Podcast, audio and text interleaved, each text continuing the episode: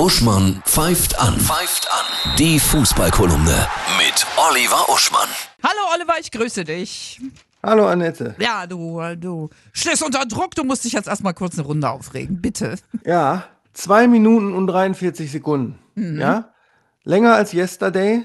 Ungefähr die Zeit, die es braucht, um eine ganze Romanseite vorzulesen und viereinhalb Kilometer mit dem Auto bei 100 war zum Beispiel neulich die Zeit, die es brauchte wegen des Videoschiedsrichters bei Freiburg gegen Stuttgart, bis eine Entscheidung fiel. Ne? Wahnsinn, ja. Bruno Labbadia, Stuttgarts Trainer, hat sich aufgeregt. Schiedsrichter werden enteiert. Ja. Im Pokalspiel Bochum gegen Dortmund wieder. Drei Minuten Unterbrechung. Marcel Reif, der ja eigentlich die Ruhe in Person ist, hat in seinem Podcast gerufen, habt ihr sie noch alle? Ja? Die haben in seinem Podcast neulich dann drei Minuten Pause gemacht und nichts mehr gesagt. Also länger, als wir hier insgesamt sprechen, um das mal klar zu machen. Dann haben sich auch noch die Regeln verkompliziert. Da können wir vielleicht nächstes Mal genauer drauf eingehen. Jetzt kommt es bei gew- gewissen Abwehraktionen nicht mehr darauf an, ob das bewusst war, sondern kontrolliert. Du musst also quasi tiefenpsychologisch herausfinden, ob die Bewegung des Spielers, also ob die auch kontrolliert war oder vielleicht dilettantisch.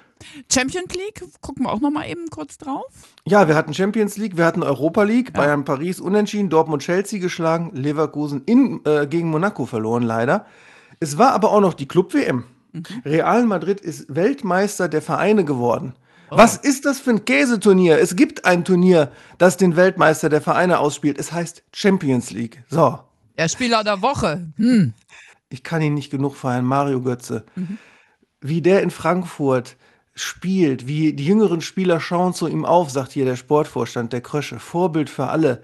Im Proficamp der Erste, der kommt, der Letzte, der geht. Der hat in seiner Karriere seit Eindhoven ne, und jetzt Frankfurt nur richtige Entscheidungen getroffen. Die absolute, der absolute Gegenpol zu so vielen anderen. Es ist herrlich. Und das Topspiel an diesem Ja, Bundesliga-Wochenende. eigentlich Wolfsburg gegen Leipzig, weil sich da entscheidet, wer sich oben festsetzt. Aber ich finde auch spannend, Union Zweiter gegen Schalke 18. Oh, krass. Ich wünsche dir ein wundervolles Fußballwochenende. Tolle Tore. Wir hören uns. Ja auch. Ciao.